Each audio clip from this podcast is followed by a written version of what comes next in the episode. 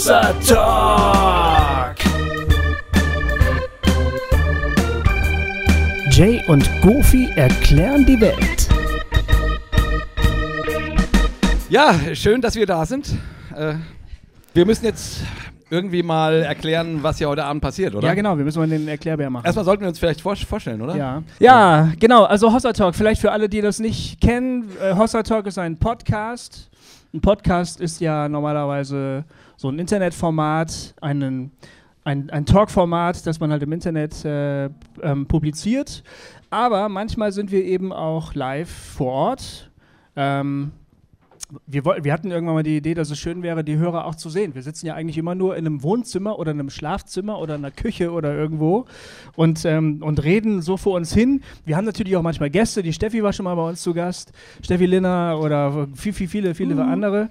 Aber dann haben wir irgendwann gedacht, es wäre echt toll, auch mal in Gesichter zu schauen, während wir sprechen, soweit wir die Gesichter überhaupt erkennen können.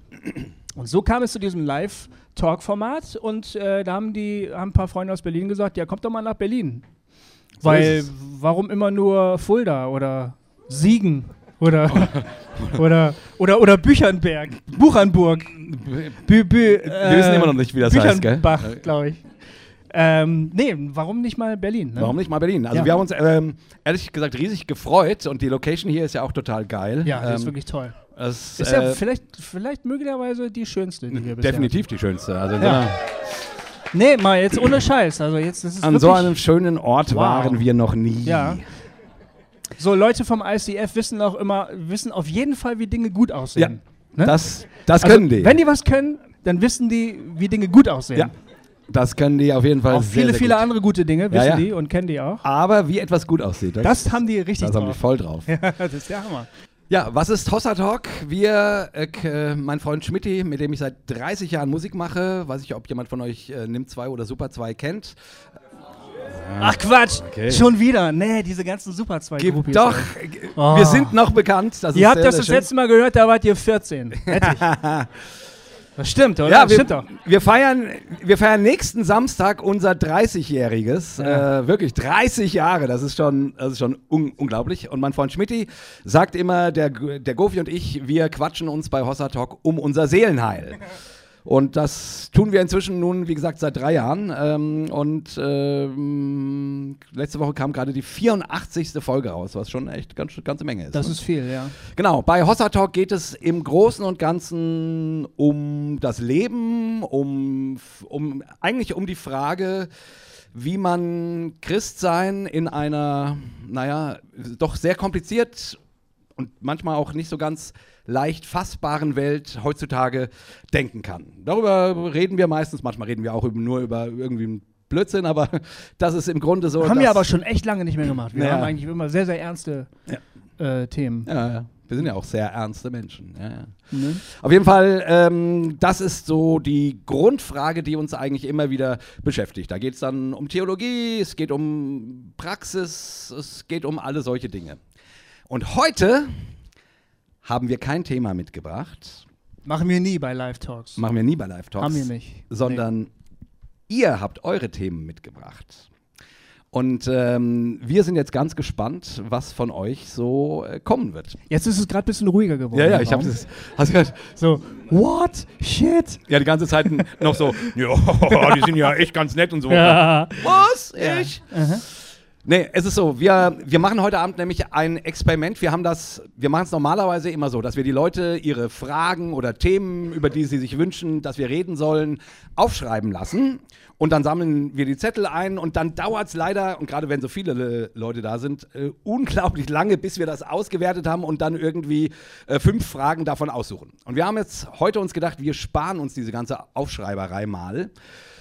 Und wir haben ein Saalmikro wo ist das eigentlich, das Saalmikro? Ah, gut, ja, sehr gut. Da ist das Saalmikro. Her ja. Und ihr dürft Fragen stellen und dann, äh, und zwar dann antworten wir oder reden über diese Frage.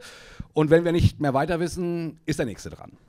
Und wenn der Abend dann irgendwann rum ist und du hast deine Frage nicht gestellt, dann bist du selber schuld, weil du nicht angefangen hast.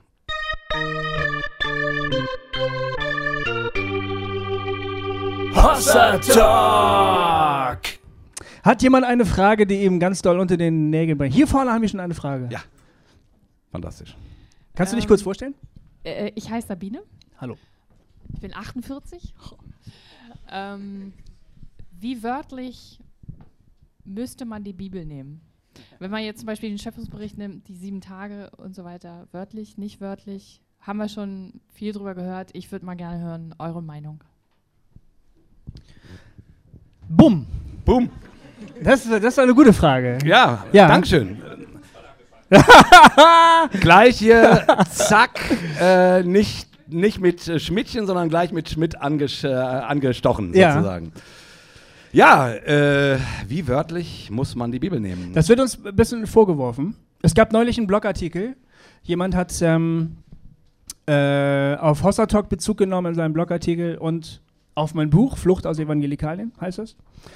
Und ähm, das war ein, ein sehr freundlicher Artikel von einem Menschen, der aber in vielen, vielen Dingen nicht unserer Meinung ist, in christlicher Hinsicht. Also es war auch ein, ein gläubiger Christ, der nimmt die Bibel sehr, sehr ernst und seine, mh, obwohl er ganz vieles verstanden hat an Kritikpunkten, die wir oft äußern an Gemeinden, Christen, Kirchen und so weiter und so fort, äh, obwohl er bei vielen Punkten wirklich mitgehen konnte, hat er gesagt, so, aber es ist eben doch auch so bedauerlich, dass wir die Bibel einfach nicht so richtig ernst nehmen.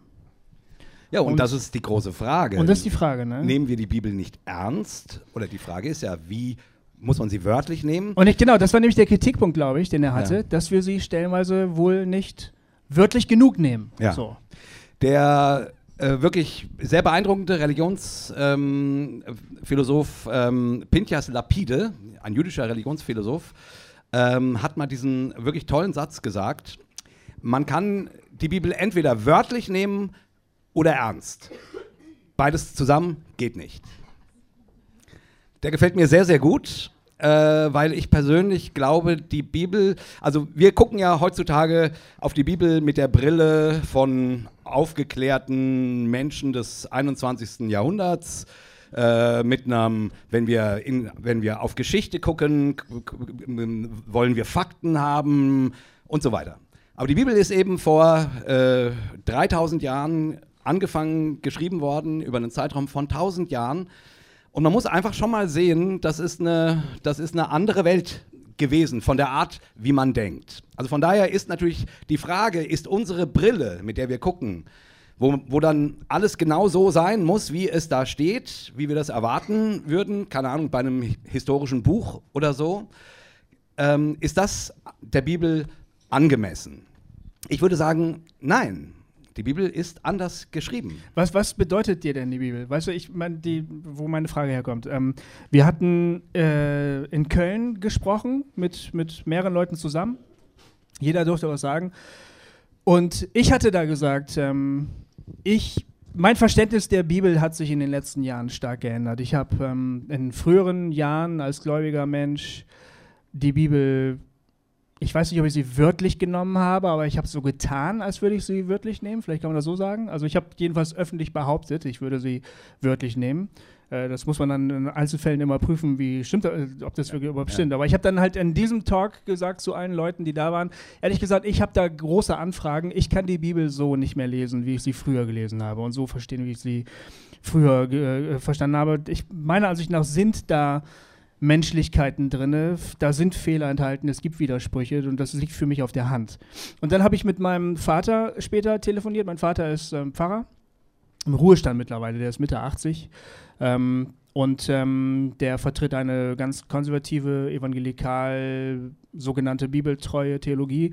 Und er musste darüber einfach mal mit mir reden. Er hört Hossa Talk nicht so gerne, weil er hatte schon mal einen Herzinfarkt. Und das tut ihm immer ein bisschen weh.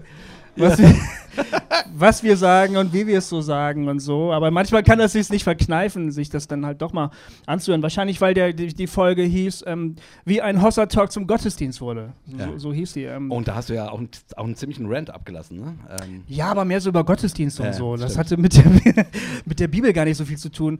Ähm, aber und dann, und dann äh, in dem Gespräch äh, fiel von ihm der Satz, ja, es ist sehr schade, du, für dich ist die Bibel ja nicht mehr scheinbar Gottes Wort. Und ich hatte aber, es ist schwierig, ich hatte keine Gelegenheit zu protestieren, weil der Satz schon weiterging. Ähm, und ich wollte aber eigentlich sagen, genau wie bei dem Blogartikelschreiber, äh, wo, wo ich das gelesen habe, aber ja nicht direkt antworten konnte, natürlich nehme ich die Bibel ernst. ja. Also natürlich ist das, ist die Bibel für mich eine heilige Schrift. Ne? Ja. Deshalb, ich habe gerade eigentlich eine Frage nicht gestellt. Ja. Welchen Stellenwert hat, dich, hat, hat, für, hat für dich die Bibel? ähm, du, du, du fängst an mit äh, Kultur, alt, an, eine ganz andere Welt, heute, mit heute gar nicht mehr zu vergleichen. Ähm, aber so wie ich dich kenne, hat, die, hat die, dieses Buch für dich immer noch einen sehr, sehr hohen Stellenwert. Ja, natürlich. Also die, ähm, gut, die Frage war ja, ähm, soll man die Bibel wörtlich lesen? Genau, das wäre so, so, eine, so eine Vorfrage. nee, genau. sozusagen, die, ne? die ist ja vollkommen richtig. Also ich bin, ich ich bin ein Riesenfan von der Bibel, wirklich. Also ich habe mich lange Zeit mit diesem Buch äh, gestritten und abgearbeitet, weil ich irgendwie, weil ähm, ich aufgewachsen bin und in meinen 20ern ähm, eigentlich sehr intensiv versucht habe, dieses Buch sehr, sehr, sehr, sehr ernst zu nehmen. Und das hat mich, ähm, oder auch sehr wörtlich zu nehmen, um es mal andersrum zu sagen. Und das hat mich aber sehr, also das hat mich wirklich an den Rand meines Glaubens gebracht, weil ich irgendwie immer wieder gedacht habe, das funktioniert so schematisch nicht. Das funktioniert bei mir nicht. Ich, ich, äh, und manche Dinge, die gesagt wurden, die da ganz klar drin stehen sollten, oder wenn dann irgendwelche Widersprüche erklärt wurden, da muss ich dann einfach sagen, sorry, das leuchtet mir einfach nicht ein. Das ist, das ist Pillepalle. Das stimmt so nicht. Ich habe ja in der Vergangenheit, glaube ich, immer so mehr so drüber gelesen. Ja. Ich bin ja doch so ein kleiner Verdränger vielleicht, ne? so, also ich, ich harmonisiere gerne die Dinge und ich Ja. mich, de mich langweilen Details. Und ähm, das, äh, das war dann bei meiner Bibellektüre halt ganz ähnlich. Ich habe dann gedacht, ja, das ist ja jetzt komisch jetzt hier, aber bestimmt gibt es dafür eine Lösung, ich lese mal weiter. Und dann war das Thema für mich eigentlich gegessen, ne? ja, das kann ich halt. Genau, und du bist ein völlig anderer Null. Typ. Äh, Ja. Wenn mir irgendwie auffällt, äh, keine Ahnung, äh, an der einen Stelle steht, der Judas ging hin und er hängte sich und an der anderen Stelle steht, er ging auf dieses Feld und, äh, und wurde entzwei gerissen. Ja, das sind zwei verschiedene Dinge. So, die, die, die, und dann gibt es die tolle Apologetik, die dann daraus macht, ja, wahrscheinlich hat er sich aufgehängt und dann ist das Seil gerissen und dabei ist er auseinandergerissen. Ja, und es steht aber nicht da. Vielleicht hat er ja so lange da gehangen, bis er endlich runtergefallen ist und dann. Und dann war er schon mehr- so. äh, Natürlich, dann brauchst du nicht mehr viel, bis Genau. ein Mensch. Ist auch ganz egal. Auf jeden Fall, diese So Art von, von Harmonisierung, mich hat die immer nicht überzeugt, weil ich irgendwie dachte, ja, nee, der eine berichtet so und der andere so. Bei mir war das ja mehr die Auferstehungsgeschichte, also die Ja. Chronologie der, Auf der Ereignisse um die Auferstehung. So. Also wer ist jetzt zuerst am Grab und was passiert danach und kommt der Engel vorher oder nachher oder taucht da noch einer auf oder dann doch nicht? Und dann versuchst du immer so die, die ich glaube drei Berichte gibt es, oder? Äh, vier. Matthäus, Lukas und Johannes, glaube ich, oder? Ja, gut, bei Markus, das ist Da, angehängt. das ist ja. mehr so, zack. Und, ähm, und da, da hast du so drei Berichte, die aber eigentlich nicht wirklich übereinander zu legen sind. Also die, Ja. die Chronologie stimmt nicht, die, die, das Personal stimmt nicht so richtig. Da denkst du dann auch so, ja, hm, also wenn Ja, das wie denn nun, ne? Ja, wie denn So. nun? Hm. Aber ähm, ich, oder keine Ahnung, oder allein die Frage, an welchem Tag Jesus nun gekreuzigt wurde. Auch da gibt es unterschiedliche Berichte. Ähm, ähm, Johannes hat, nennt, ein anderes, äh, nennt einen anderen Tag als die, äh, als die anderen drei Evangelien. Wie dem auch sei, ähm, das hat mich früher verrückt gemacht, weil ich dachte, entweder dieses Buch ist das perfekte Buch, was wirklich in sich ganz stimmig ist und dann kann mir das auch sagen, wie das Leben funktioniert. Oder wenn das halt so nicht funktioniert, ja, was mache ich denn dann damit? Und ähm, wie gesagt, ich habe mich lang mit diesem Buch gestritten. Ich habe aber, äh, ich habe es auch eine ganze Zeit lang gar nicht mehr gelesen, ähm, weil ich dann auch mit, den, mit diesen ganzen Gewaltdarstellungen und so weiter nicht mehr so zurande kam. Irgendwann hat es mich wieder gepackt. Und jetzt zur Frage, was bedeutet dir denn die Bibel? Ich finde, die Bibel ist das, also ist wirklich das unglaublichste Buch, was es auf der Welt gibt. Da sind tausend Jahre abgebildet, die sind die sind so faszinierend, diese literarischen Gattungen, die dort drinne sind und das, was Menschen dort ergriffen haben. Ich meine, lest mal den, äh, den Psalm, welcher ist, ist das? Und nehme ich Flügel der Morgenröte. 139? Oder? 139, genau. 139, wo jemand darüber nachdenkt, was es bedeutet, dass Gott überall ist. Boah, und dann sind das Worte, also das, das ist so poetisch und das ist so tief. Ich habe das neulich mal wieder so intensiv gelesen und gedacht, meine Fresse, wer kommt denn auf solche Gedanken? Wer schafft es, das so auf den Punkt zu bringen?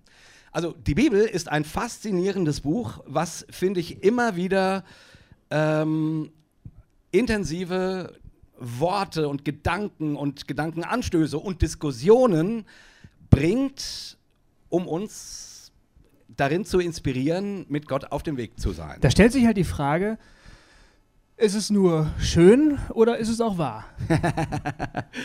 genau, ja. und das ist ja der, der Punkt, an dem ja. Leute dann einhaken, die sagen, ja. ja, nee, wenn du einmal irgendwo anfängst zu sagen, ja, das ist menschliche Überlieferung, das ist vielleicht jetzt Kultur, da haben sich die Leute, die das aufgeschrieben haben, bei der vorherrschenden Religion bedient. Ne? Sintflutgeschichte zum Beispiel. Ja. Ähm, oder wo kommt der Satan plötzlich her? Der kommt dann irgendwie, ähm, als, die, als Israel in, in, in, Babylonien sitzt, da, können die, da kennen die plötzlich einen Satan. Ne? Vorher scheint der irgendwie nicht bekannt zu sein in der Bibel. Ja. Ähm, wenn, wenn die, dann, dann sagen die, die sogenannten Bibeltreuen, ja, aber wenn du da Abstriche machst, dann musst du ja, dann weißt du ja gar nichts mehr äh, ob es stimmt oder ob es nicht stimmt. Wenn dann der Psalm sagt, Gott ist überall, ich kann nicht vor ihm fliehen, äh, wo auch immer ich bin, in den tiefsten Tiefen, in den höchsten Höhen, er ist immer da. Woher weißt du dann, dass das stimmt und das andere nicht? Ne? Das ist eine sündig, sündige Frage eigentlich, oder? Ja, wobei natürlich die große Frage ist, ähm, ist es wahr, weil es irgendwo steht? Oder ist es wahr, weil es wahr ist? Also das klingt jetzt ein bisschen, äh, bisschen Pillepalle, aber äh, du wirst es bestimmt erklären, glaube ich. Aber jetzt, ich meine das ne, völlig, ich meine das völlig ernst. Also die Frage ist, ist doch die: äh, Wir haben immer nur einen begrenzten Zugriff auf die Wirklichkeit und auf die Wirklichkeit Gottes sowieso. Das ist klar. Es ist auch völlig klar, dass die, ähm, dass unser, also ich meine, wenn unsere evangelikalen Geschwister irgendwie sagen, ja, wenn man da Abstriche macht, dann ist doch so und so. Aber also jeder, jeder, jeder, jeder Christ blättert bei irgendwelchen Seiten weiter. Bei irgendwelchen Geschichten, die ihm nicht einleuchten oder die er grausam findet. Jeder, jede Theologie lässt bestimmte Sachen unter die runterfallen. Also es ist doch einfach nicht wahr, dass jeder das einfach nur so nimmt, wie es da steht. Das stimmt einfach nicht. Sorry. Ähm, ähm, und in all diesen Facebook-Debatten, wo mir dann manchmal Leute sagen, ja, aber hier steht's doch und so weiter.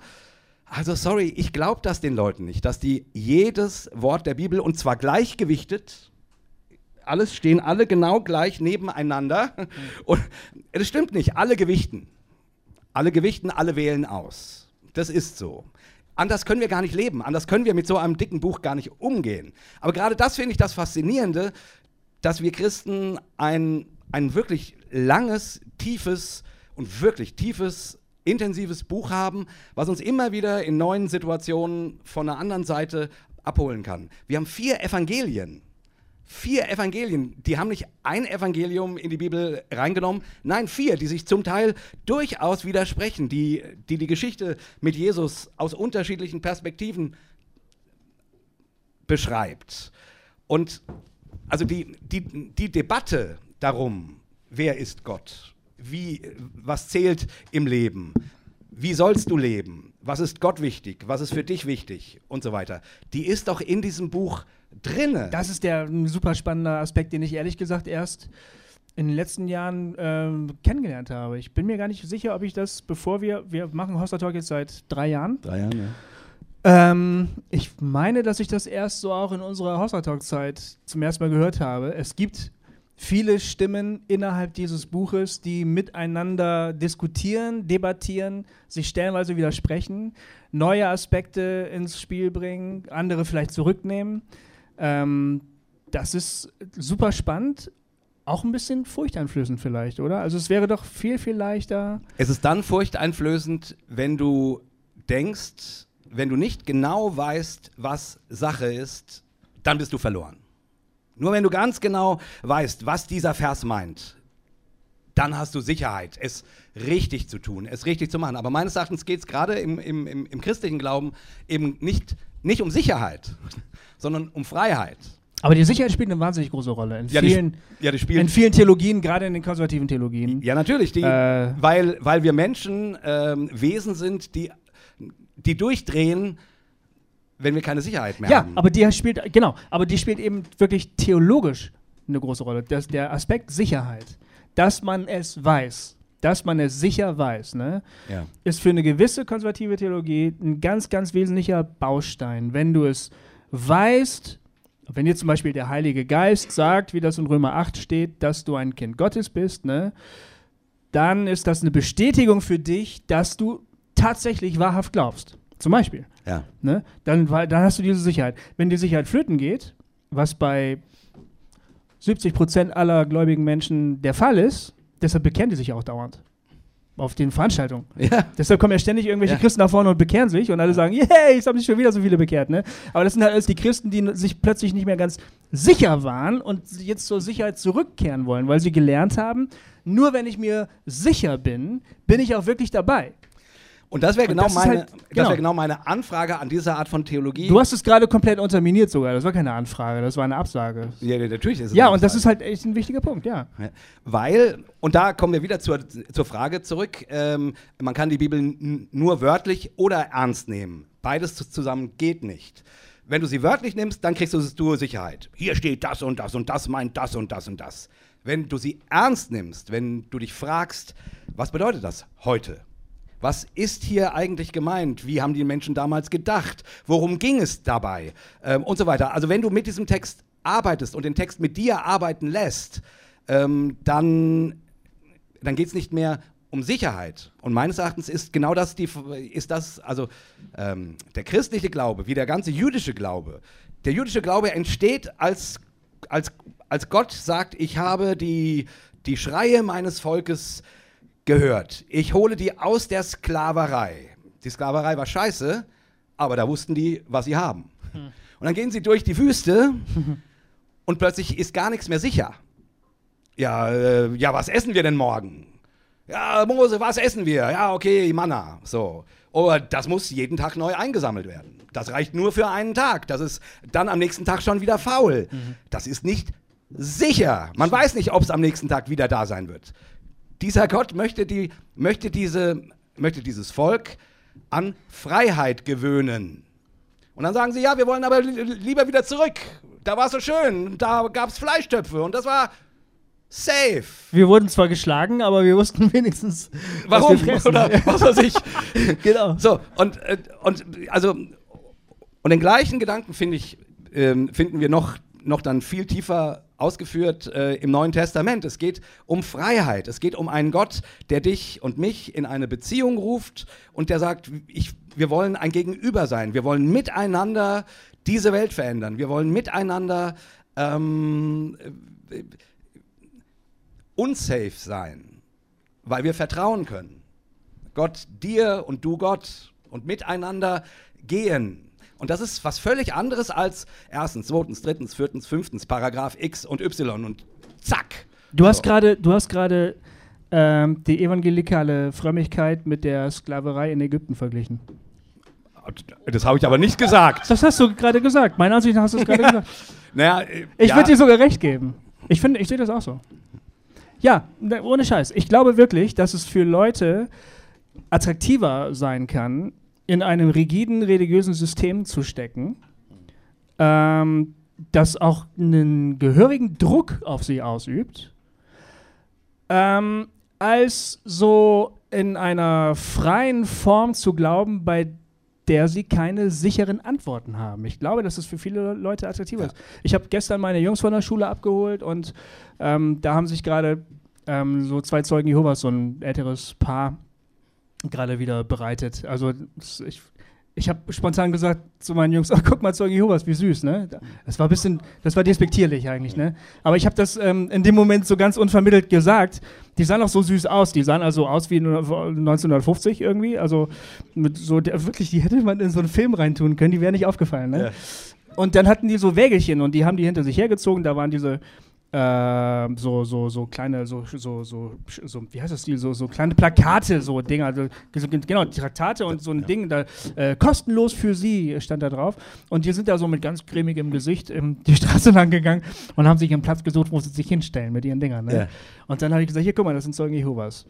Und äh, mein kleiner Sohn ist immer sehr, sehr wissbegierig und hat gesagt, was sind Zeugen Jehovas? Ich habe gesagt, das ist eine christliche Sekte. Er hat gesagt, Sekte? Sekt? Hat das was mit Sekt zu tun? Nein, das ist eine kleine Absplittergruppe, das ist die Splittergruppe einer Splittergruppe einer Splittergruppe. Und die glauben, dass sie die einzigen sind, die es wirklich begriffen haben.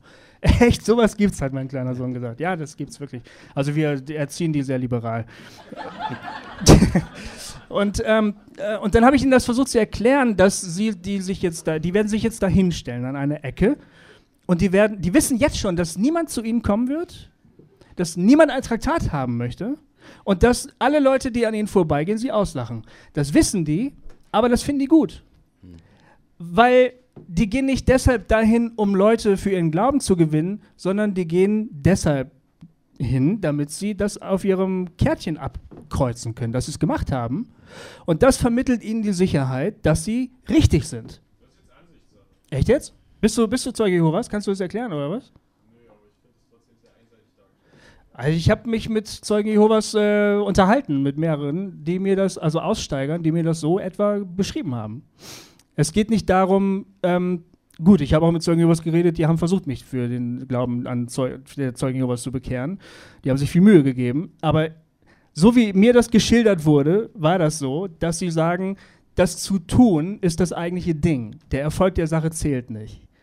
Und ähm, wenn ich das tue und wenn ich dafür ausgelacht werde, wenn ich dafür zu leiden habe, ist das ein weiteres Signal für mich, dass ich auf der richtigen Seite bin. Denn die, alle anderen, die mich auslachen, verstehen es offensichtlich nicht. Die sind blind, aber ich kann sehen.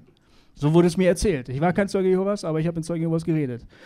Es ist ja nun ein Anschauungsbeispiel. Ich glaube, dass dieses religiöse Muster, auch in ganz subtilen Formen äh, zu entdecken ist, auch unter ganz normal gläubigen Christen, wie wir sie halt sind. Ja, und, und überall, kennen. weil dieses Muster steckt in dir und in mir, in uns allen. Dieses Muster, diese, diese Sehnsucht nach Sicherheit, glaube ich, steckt in jedem Menschen. Das ist eins der Grundbedürfnisse. Deswegen, deswegen, deswegen führt der liebe Gott die Israeliten auch nicht sofort ins verheißene Land, sondern erstmal durch die Wüste, weil es um ein, weil es darum geht, dass sie die Freiheit kennenlernen sollen. Und das ist nicht so einfach. Und jeder, jeder Mensch, der sich mit Gott irgendwie beschäftigt und der sich als Christ auf den Weg gemacht hat, weiß, dass das nicht so einfach ist. Jeder Mensch drängt immer wieder dazu, irgendwie, keine Ahnung, Gott in eine kleine Kiste zu packen und zu, und zu sagen, so ist er. Und dann hat er seine Lieblingsbibelstellen, die das alles genau beschreiben und so weiter. Also ich glaube ehrlich gesagt, Freiheit ähm, ist eine Zumutung für uns Menschen. Aber das ist das, was Gott uns zumuten möchte, weil er freie Menschen möchte, weil er Menschen möchte, die nicht geknechtet sind, weil er Menschen möchte, die ihm ein Gegenüber sind, die mit ihm auf Augenhöhe sich äh, beschäftigen, die, die, die, die, die, die nicht einfach nur den Bück dich machen. So ist mein Gottesbild. Ich das, die, das großartigste, äh, eine der großartigsten Dinge, die ich an Jesus sehe, ist wirklich dieses unbändige, immer wieder Rumble, äh, also auf, auf lauter religiöse Füße treten. Und zwar auch auf meine. Der tritt auch auf meine. Der tritt nicht nur auf die von den Evangelikalen. Der Jesus ist unbequem, weil er sagt, ich, ich, äh, ihr sollt leben. Ihr sollt nicht gelebt werden, ihr dürft leben. Aber dann kommt doch hinein in dieses Leben, macht euch auf den Weg. Und, und das kriegst du eben nicht durch ein Gebet. ja, lieber Herr Jesus, komm in mein äh, Herz und sei mein Gast und segne was. Nee, äh, egal. Äh, so funktioniert das nicht. Das ist etwas. Aber wie, wie, kann das denn, wie kann das denn so werden, dass du aus dieser Angst, was zu verlieren oder nicht wirklich zu wissen, wie es weitergeht, wie kann das ähm, zu, in so ein Lebensgefühl umschlagen, dass du das willst? Also, dass du diese Freiheit genießt, obwohl du weißt, dass der Absturz vielleicht nie weit weg ist. Ich ich kann das jetzt nur mal so für mich sagen, aber da spielt tatsächlich die Bibel, und darum geht es ja immer noch, äh, eine ganz, ganz große Rolle, weil, ähm, ich sag mal so, ähm, also ich glaube, Menschen sind unterschiedlich, per Persönlichkeiten sind unterschiedlich. Da gibt es unterschiedliche Dinge, die uns halten, die uns äh, und, und so weiter. Also der Gott hat kein Zehn-Punkte-Programm oder so, sondern geht mit jedem anders um. Aber ich finde gerade die Bibel so faszinierend, weil sie dich an deine Grenzen bringt. Wenn du Sicherheit von der Bibel willst, und dann legst du da deine theologischen Systeme drauf, die, die das alles versuchen in Einklang zu bringen. Also ich kann es nur für mich sagen und ich habe mit diesem Buch, Buch gerungen und gerungen und es ist immer wieder, hat es geknirscht und geknirscht. Und es war so frustrierend. Und dann habe ich irgendwann, ähm, ähm, und ich hatte auch immer so eine Angst, dass ich es falsch mache, hm. dass ich Gott nicht ergreife. Wo kam denn bei dir die Angst her eigentlich? Ist es nur Psychologie oder hat dir das jemand gesagt? Oder, oder bist du als Typ so? Oder? Ich glaube, es hat schon viel mit meinem Typ zu tun. Ne? Also so ein, äh, ich kann es gar nicht so genau sagen. Ich bin jetzt ja nicht in einem christlichen Elternhaus groß geworden ja, oder eben, so. Genau, zum Beispiel. Aber ich habe immer es sehr ernst genommen und ich habe gedacht, wenn ich Jesus nachfolgen will, dann, dann mit Haut und Haaren, dann voll und ganz und dann alles und so weiter. Und deswegen habe ich dann auch gedacht, ja, dann, dann will ich auch die Bibel äh, eben wichtig nehmen und dann will ich, äh, und dann gibt es natürlich auch immer die große Frage, ja, und was ist, wenn ich nicht wirklich Jesus folge, sondern einem Eingebildeten, den, den ich mir hm. gemacht habe und ja. so weiter. Ne? Diese Anfragen kommen ja dann. Ja. Äh, auch von Leuten, die Angst um dich haben, wenn du dich zu selbstständig mit der Bibel beschäftigst oder so. Und gut, und, und ich kann es nur für mich sagen. Also äh, die, die, die, ähm, die Tatsache, dass die Bibel eben so ein schwieriges Buch ist und gerade aus unserer äh, westlichen, äh, modernen Perspektive nicht mehr so leicht ineinander zu verschränkendes Buch ist, gerade das hat mich aufgerüttelt weil ich irgendwann vor der Entscheidung stand, will ich ein perfektes Buch oder will ich dem Gott vertrauen, von dem dieses Buch spricht? Ja, genau, das ist nämlich der Punkt. Ja. Ist, genau. Die Frage ist, von wem geht der Glaube aus? Genau. Ne? Also was trägt sozusagen, ist jetzt wahrscheinlich blöd formuliert, aber was, was trägt die Statik meines Glaubens? Also was hält den Glauben stabil, sicher, lebensfähig? fest, so, ja. Und wenn ich das von mir abhängig mache, wie ich glaube, was ich glaube, wann ich glaube, warum ich glaube, dann ist das halt immer ein Problem. Weil ich mir meiner selbst ja noch nicht mal sicher sein kann. Da geht es ja eigentlich los. Genau. Also klar, wir verlagern gerade die Diskussion so Richtung Bibel, aber eigentlich geht es ja bei dieser Art von Glauben um die Frage, ähm, halte ich das eigentlich durch? bin ich moralisch so integer, dass ich das durchhalte? Bin ich wirklich so demütig und so selbstlos und so liebevoll und so geduldig und so weiter und so fort, ne? dass ich dem Ideal, was ich in diesem Buch halt sehe, überhaupt entsprechen kann. Und ich mache halt permanent die Erfahrung, dass ich es nicht bin. Und dann schleicht sich sofort dieser Gedanke ein, okay, aber dann, dann also entweder bin ich noch nicht so weit, was ist dann mit meinem Glauben falsch, ne? Oder aber Hilfe, wenn das von mir, dann kannst du ja nie. Aber du hast gerade gesagt, wenn, wenn der Glaube von Gott ausgeht, also wenn ich mich von Gott gehalten weiß, dann ist eigentlich alles okay, oder? Also ich meine, dann kann ich äh, scheitern zum Beispiel. Ich kann zum Beispiel, ähm, ich kann zum Beispiel im festen, in fester Überzeugung ganz häufig vor Leuten sagen, dass die Ehe ein Geschenk Gottes ist, sagen wir mal, ja. Der toll und super und bereichert das Leben und Treue und so. Und dann passiert es mir vielleicht, dass ich untreu bin. In meiner Ehe. Und normalerweise würden wir dann sagen, okay, jetzt ist sozusagen alles wegrasiert, ne? Alles ist unglaubwürdig, was du jemals gesagt hast und was du, dein Glaube und so, das alles, das ist ein einziger Haufen Schutz, ne? Du bist erledigt, du bist tot.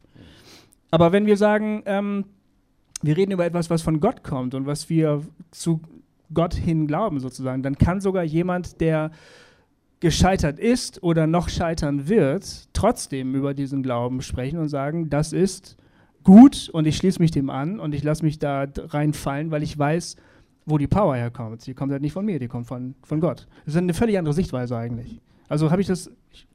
Ich, ja, also ich, genau, ich, ich habe es jetzt äh, quasi von, von der Frage her gedacht, ähm, ähm, trägt mich das perfekte Buch oder trägt mich der Gott, von dem das Buch spricht? Genau, aber das perfekte Buch muss ja von mir gelesen, gedeutet und, und gelebt werden. Ähm, und perfekt interpretiert werden. Ja, ne? das auch so, noch. Ja, quasi. Genau, ja. Das ist das Problem. Hallo? Ah, super. Mohammed, mein Name. Äh, was mich mal interessieren würde, wie viel äh, Bibel ist in eurem Alltag drin? Also wenn ich zum Beispiel, ich komme aus dem muslimischen Glauben, wenn ich jetzt, was ich nicht mache, ist zum Beispiel ähm, keine Rituale, ich gehe wenig in die Moschee und dann bleibt eigentlich vom Koran so gut wie in meinem alltäglichen Leben nichts übrig, außer die reine Liebe zu Gott. Ne? Das ist aber sonst, ja, im alltäglichen Leben 2017, hm, eher, sieht es eher schmal da aus. Und die Frage ist, wie viel, wirklich, wie viel Bibel ist, kann, auch mal die Frage vielleicht an deinen Sohn oder wie du mit deinem Sohn da umgehst. Ne? Wie viel Bibel kann in einem Leben 2017 wirklich drinne sein? Und ich meine nicht die normalen Regeln, die für Meta-Regeln heilen, wie töte nicht, klau nicht, Ehebreche nicht, die es natürlich überall gibt und die nach meiner Meinung auch äh, gesunder Menschverstand sind. Ne? Da braucht man keine Religion für. Und da frage ich mich wirklich, wie viel Bibel ist in einem Leben oder kann in einem Leben sein? Das ist eine gute Frage. Gut, ähm, ich sag mal so, ich, ich, äh, ich lese nicht jeden Tag in der Bibel, aber ich sag mal so, äh, also am Wochenende nicht. Montags auch nicht, da geht man Wochenende weiter. Äh, aber dienstags bis freitags, wo ich so eben morgens ganz früh aufstehe und dann habe ich eben so eine Gebetszeit und so. Und bevor ich dann zur Arbeit gehe, äh, setze ich mich immer noch zehn Minuten auf den Balkon und rauche eine Zigarette und dabei lese ich dann Bibel. Ähm, und ähm, so, da setze ich mich dann mit dem Buch hin. So, und Aber du liest es, Entschuldigung. Du liest es. Ja. Ja, ja, ich lese das. Achso. Ja, na, ja. Äh. Bei mir ist es so, dass ich ähm, ähm, zurzeit lese ich unregelmäßig die Bibel. Mehr so nach Gusto, wenn ich denke, ähm, ich würde gerne mal wieder Bibel lesen, weil ich dann die Erfahrung mache, dass ähm, die Konfrontation mit diesem Buch ähm, plötzlich mir hilft, meine Gedanken zu neu zu sortieren und mich vor allen Dingen von meinen eigenen Gedankenspiralen sozusagen rauszuholen. Das konfrontiert mich mit einer völlig neuen, anderen Gedankenwelt, ähm, die es mir hilft, mich plötzlich selbst neu zu sehen, ganz anders zu sehen. Jetzt ist meine eigene Biografie ist so, dass ich sozusagen ein bibeldurchtränktes Leben gelebt habe, von meiner Geburt an bis zum jungen oder sogar späteren Erwachsenenalter. Es gab kein es gab keinen Tag ohne Bibel. Mir wurden biblische Geschichten morgens beim Frühstückstisch vorgelesen. Ähm, und dann gab es verschiedene Veranstaltungen in der Woche, wo die Bibel kindgerecht nochmal wiedererzählt wurde. Und ich wurde dazu angehalten, möglichst jeden Tag mindestens 15 Minuten in der Bibel zu lesen. Und ähm, später, als ich dann so eine sehr begeisterte Christseinsphase hatte, habe ich sogar da war ich Student, da muss man immer dazu sagen, und ich hatte sehr viel Zeit. Äh, das ist, der, der, Alltag spielt da immer eine Rolle. Ne? Äh, da konnte ich äh, täglich eine Stunde Bibel lesen, aus, aus reinem eigenem Antrieb. Ich wollte das gerne. Ähm, und mittlerweile bin ich in einer Lebensphase, wo mir das Buch suspekt geworden ist. Ähm, also all die Fragen, die ich äh, die größte Zeit meines Lebens ähm, ausgeklammert habe, die für mich irgendwie nicht zu lösen waren und mir deshalb Sorgen bereitet haben, sodass ich mich damit nicht beschäftigt habe, die sind irgendwann äh, hinter all den äh, Ecken und unter allen Teppichen wieder hervorgesprungen und dann waren die plötzlich da. Und nun nähere ich mich dem Buch ähm, mit, mit großer Vorsicht und mit vielen Fragen. Das, die Sache ist aber, das, was ähm, ich bibelmäßig, ähm, diese, diese Bibelimprägnierung, die ich in meinem Leben erlebt habe, die ist permanent da. Also, ne, wenn er sagt, wo steht das und welcher Psalm ist es nochmal mit Gott ist überall, sage ich 139, weil ich weiß das halt, ne? Das habe ich so gelernt. Ähm, und das ist wirklich, dass du das ansprichst, ist wirklich hochinteressant. Jetzt habe ich Söhne, ähm, die wachsen ganz anders auf. Meine Frau ist nicht gläubig, ich bin gläubig. Ähm, und, und meine Söhne sind nicht so bibelimprägniert, wie ich das war. Ich wünschte mir, sie würden mehr Bibel lesen. Ich möchte ihnen aber nicht sagen, lies die Bibel. Weil ich genau weiß, wenn sie es machen, äh, wenn sie es nicht machen, dann fühlen sie sich schlecht, so wie ich mich früher schlecht gefühlt habe. So, die Sache ist irgendwie so zweischneidig, ne? Ich weiß wahnsinnig viel und darüber bin ich wahnsinnig froh. Ich habe aber irgendwie auch einen komischen Zugang zu diesem Buch dadurch bekommen. Ich wünschte mir, meine Söhne würden aus eigenen Stücken irgendwann sagen, ich möchte gerne wissen, was in diesem Buch drin steht. Auf diesen Moment ähm, warte ich so ein bisschen. Ich habe schon ehrlich gesagt überlegt, ich bin der Schriftsteller, ob ich einfach die biblischen Geschichten für die nacherzähle. Ne? So neue Sprache, neue Sicht, keine Ahnung. Ich weiß nicht, was da für ein liberaler Quatsch dabei rauskäme, aber ähm, auf der anderen Seite wäre es auch für mich persönlich, glaube ich, wahnsinnig spannend. Da bin ich ganz ehrlich gerade auf dem Weg. Ich bin in so einer, möglicherweise in so einer Zwischenphase, wo ich da keine gute, befriedigende Antwort für mich selber habe. Aber ich glaube, er meinte noch ein bisschen mehr, okay. ähm, ähm, also wie noch ein bisschen mehr Alltag, ne? Also quasi, also nicht jetzt konkrete wann, Handlungen, ne? Ähm, so. Wann liest man das, sondern was macht das mit mir als Christ, als Gläubiger?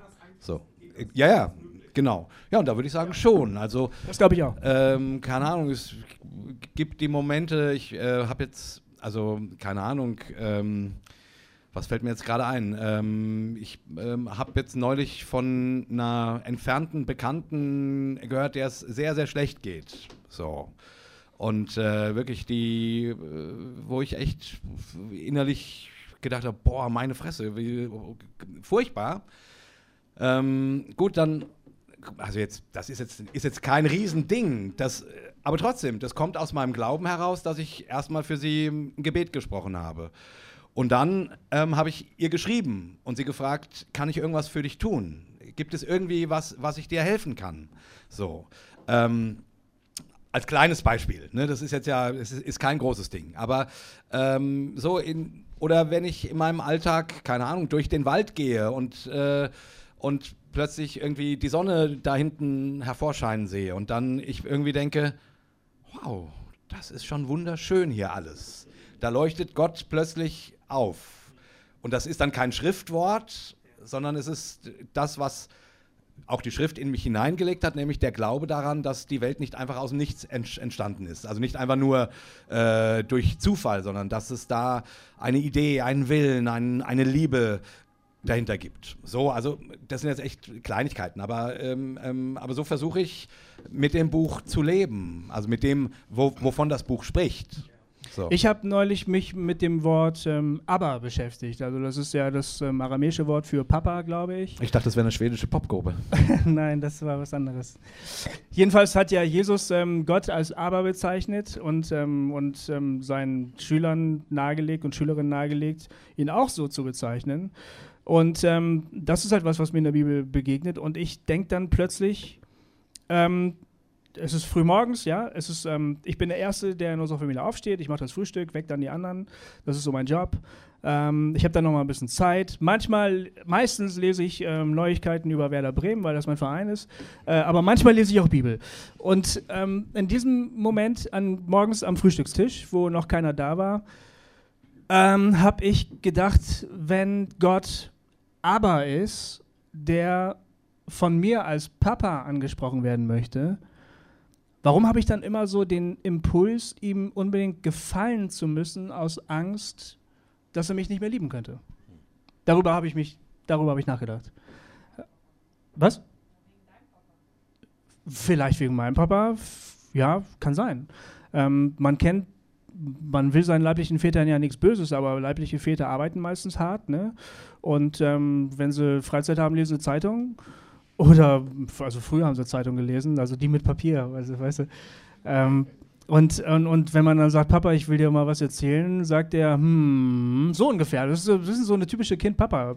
Ähm, einen Vater zu haben, der sagt, echt, erzähl, ist was völlig Ungewöhnliches eigentlich, ne? Neue Väter machen das notgedrungen. Ich glaube, die haben Therapiesitzungen gemacht, wie, die ihnen das nahelegen, ne? Aber ich kenne das ja auch. Ich kenne das ja auch, dass ich gerade noch irgendwie an mein Projekt am, am Rechner fertig machen will und ich will auch endlich Feierabend machen und mein Sohn sagt, Papa, mir ist bei Minecraft was echt Verrücktes passiert. Und ich sage, echt, wow.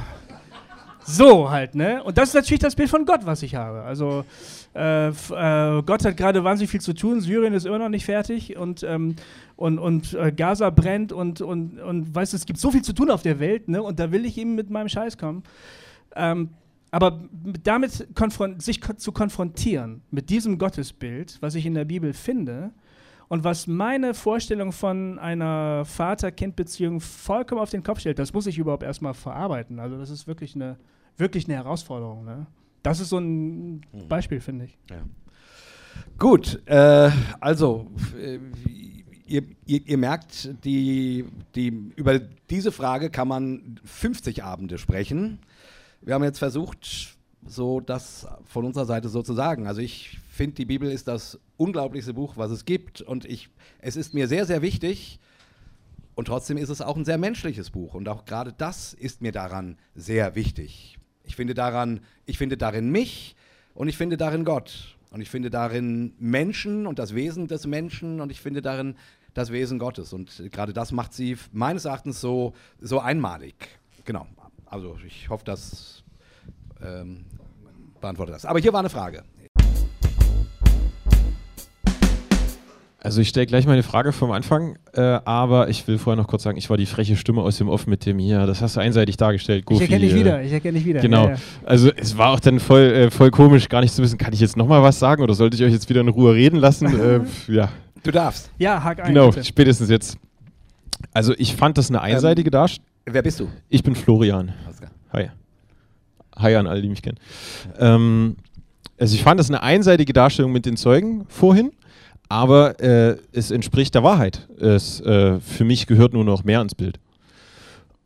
Also das, ich mache kurz den Ausflug, ja? Ja. Also ich glaube schon, dass äh, wenn ich mich als Zeuge Jehovas in eine Fußgängerzone stelle, ich bin kein Zeuge Jehovas, aber äh, ich sehe die jetzt mal einfach als einen predigenden, verkündigenden Christen, der damit rechnet, dass äh, Menschen äh, zu, zu Gott hin wollen. Also wenn ich mich da hinstelle, dann denke ich, dass ich schon ähm, in einem von 100 Passanten oder vielleicht auch einem von 200 jemanden vor mir habe, der gerade wirklich in einer kritischen Lebenslage ist oder Sinn sucht und äh, ernst gemeint nachdenken wird über das, was ich hier so präsentiere. Und ich denke, dass das auch ein Sprungbrett ist äh, für Gott, dann mit so Menschen zu reden. Genau. Okay. Soweit zur Balance. Jetzt? Ja. Jetzt könnte ich meine Frage stellen oder ihr wollt was dazu sagen? Nee, nee. Ich lasse das mal stehen, weil das ist ein schöner ähm, Gegenpol, den du, den du bringst. Genau. Und ist gut. Ja, ist gut. Ja, ja cool. Schön. Jetzt kommt deine Frage. Äh, da, darf ich dann, äh, höre ich mich dann eigentlich in der Aufnahme oder schneidet ihr viele Fragen weg? Ich kann nicht rausschneiden, wenn du willst. das, nee, meine Frage. Das hängt jetzt davon ab, ob deine Frage jetzt geil oder beschissen ist. Ja. Also ich würde gern von euch beiden jeweils wissen, was das. Leider verloren, du bist raus. Sorry. Was der letzte Kritikpunkt eurer Frauen war an dem, was ihr in Hossa Talk geäußert habt? Der letzte Kritikpunkt. Uh. Moment, Moment, das habe ich nicht ganz verstanden. Inhaltlich. Also, was also. hat deine Frau zuletzt kritisiert an Äußerungen von dir während eines Hossa Talks? Okay, meine Frau hört Hossa Talk nicht. Genau, du bist fein raus, ey. Aber da hat dir doch bestimmt schon mal jemand geschrieben, dass, sie, dass du irgendwas behauptet hast oder so. Nein, nein, nein. So. Sie, sie hat echt mal ganz aufrichtig ich habe ihr irgendwann mal gesagt, ich finde das eigentlich komisch. Also ich meine, du musst das ja nicht unbedingt toll finden, aber du musst doch vielleicht ein bisschen wissen, was ich da mache. Dann hat sie gesagt, ja, du hast recht. Und dann hat sie sich, dann hat sie sich halt an den Rechner gesetzt und hat so die ersten zehn Minuten gehört und ich habe genau gesehen so, ja, ich habe gesagt, ey, du kannst echt gerne ausmachen, wenn du willst. echt? Ja, okay. Und das war's. Sie weiß nicht, was ich hier sage. Und sie will es auch scheinbar nicht wissen. Ja, also muss ich wohl auf die, Antwort, auf die Frage antworten. Genau, Scheiße. genau. Äh, ja, meine Frau hört tatsächlich eigentlich fast alle Folgen, ähm, was ich auch ganz schön finde. Aber sie zählt mich dann natürlich auch manchmal ganz ordentlich aus. Ähm, also zum Beispiel, äh, gut, das habe ich auch nun schon in ein paar Talks auch immer mal wieder erwähnt. Äh, genau, ich, äh, ich, ich halte mich ja für jemand, der so sozusagen sich für Frauenrechte stark macht und dem das wichtig ist, dass, äh, dass Frauen die gleichen Rechte bekommen wie Männer. Und das glaubt meine Frau nicht. Muss man mal ganz ehrlich sagen. Meine Frau hält mich, ähm, ähm, ähm, sagt, ja, ja, ich weiß schon, du, also jetzt, jetzt, also, äh, ich, äh, ne, ich bin jetzt ehrlich. Also meine Frau äh, guckt mir in die Augen und sagt, ja, ja, ich weiß schon, du hältst dich für einen, für einen tollen Feministen, aber so wie du dich hier im Haushalt einbringst, weiß ich, dass das nicht stimmt.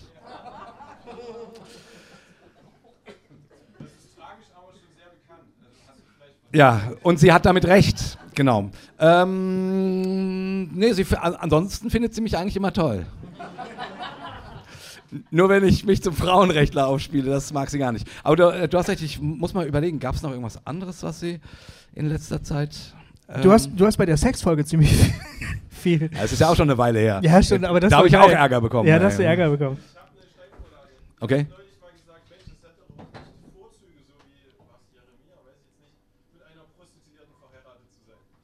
Ja, wer hat das denn noch gesagt? Also ehrlich gesagt, äh, ich weiß auch nicht, wer das gesagt hat. Also, ich war ähm, das nicht. Also für die Aufnahme, für die Aufnahme, hey, Internet, der freche junge Herr, der da die ganze Zeit Zwischenrufe macht, hat gesagt, wir hätten gesagt, ähm, äh, es wäre doch auch nicht schlecht, so wie Jeremia irgendwie eine Prostituierte zur Frau zu Das ist übrigens Hosea. Oder Hosea, genau, Hosea war es. Äh, genau. Frag mich. Also, frag mich alles. Ehrlich gesagt.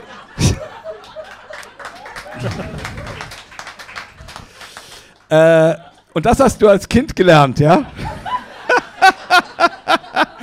Das war eine Aber komische um, Kindheit. Um die Frage zu beantworten, ehrlich gesagt, über sowas regt sich meine Frau nicht auf. Gar nicht. Die weiß ja, wie ich ticke. Die weiß auch, äh, die weiß auch, dass so ein Satz äh, durchaus ernst gemeint ist, ja.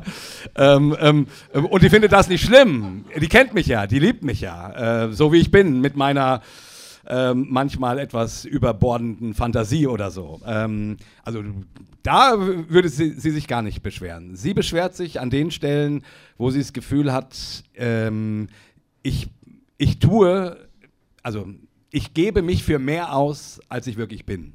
Und in der Regel hat sie, wenn sie da den Finger drauf legt, auch wirklich recht. Ansonsten nimmt sie mich tatsächlich äh, so wie ich bin, mit all solchen Spleens oder solchen Sachen. Also sowas, sowas macht ihr keine Probleme, da, da lacht die. Die kennt mich ja. Also. Ich bin Jana und ähm, höre euch schon eine Weile, jetzt, ich glaube ein Jahr ungefähr, und ähm, finde es spannend, ähm, dass ihr so erzählt, wie der Glauben sich verändert. Und wenn ich sozusagen selber überlege, wie ich vor zehn Jahren geglaubt habe, dann würde die Jana von da sagen zu der Jana von jetzt, was machst du da? Das kann doch wohl nicht wahr sein, so ungefähr. Und ähm, merke, dass mir zum Beispiel auf diesem Weg auch äh, ganz alte Sachen bei den evangelischen Geschwistern immer wichtiger werden. Also diese alte Sprache, diese Liturgie. Ich entdecke da eine Tiefe drin und eine Weisheit, die ich nicht gedacht hätte, dass ich das mal cool finden würde. So. Ähm, und Man wird halt auch älter. Ne? Ja, ne? das ist schon komisch. Wenn ähm, ich das jetzt mal auf den Punkt bringe, was wäre denn im Moment euer Glaubensbekenntnis? Guffi, viel Spaß. ich bete das ähm, apostolische Glaubensbekenntnis immer noch ähm, mit Überzeugung. Äh, ich habe ein paar Fragen bei der Jungfrauengeburt vielleicht. Ähm, aber es fasst für mich schon so das Wesentliche zusammen. Vielleicht ähm, ist. Echt? Ja, das, was ja, ja, nicht so richtig vorkommt, ist das äh, Leben von Jesus eigentlich. Also das Glaubensbekenntnis fasst ja Jesus irgendwie mit ähm, Tod äh, und Auferstehung zusammen und in, in den Himmel und Wiederkunft und so. Geburt, Tod und Geburt, stimmt auch. Geburt auch. Äh, was dazwischen passiert, taucht da nicht so richtig drin auf. Das finde ich befremdlich. Ähm, wenn ich jetzt mein, wenn ich mein Glaubensbekenntnis jetzt selbst formulieren sollte, ähm, pff, da muss ich ja mal zehn Minuten drüber nachdenken. Also ich glaube an Jesus, ich glaube an einen, ich glaube an einen dreieinigen Gott. Ähm, die, das Verständnis von Gott als einer Einheit in Dreien ist für mich in letzter Zeit wesentlicher geworden, weil darin zu entdecken ist, dass die Gottheit immer Gemeinschaft ist, immer sich an andere verschwendende Liebe ist, ähm, dass sie eine Dynamik darstellt, dass der Gott, der sagt, ich bin der ich bin, den könnte man auch hören als ähm, ich bin der, der ich sein werde.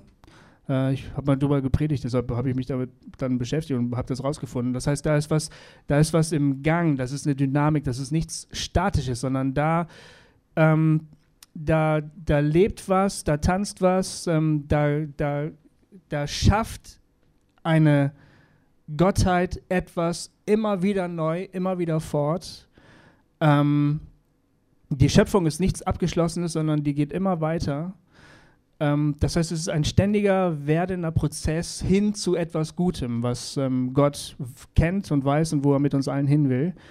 Und meine Überzeugung ist, dass dieser, diese Gottheit in Jesus uns nahegekommen ist und uns in diese Gemeinschaft mit hineingeholt hat. Und ähm, dass das allumfassend ist, dass die jedem Lebewesen offen steht, nicht nur Menschen, sondern grundsätzlich der gesamten Schöpfung.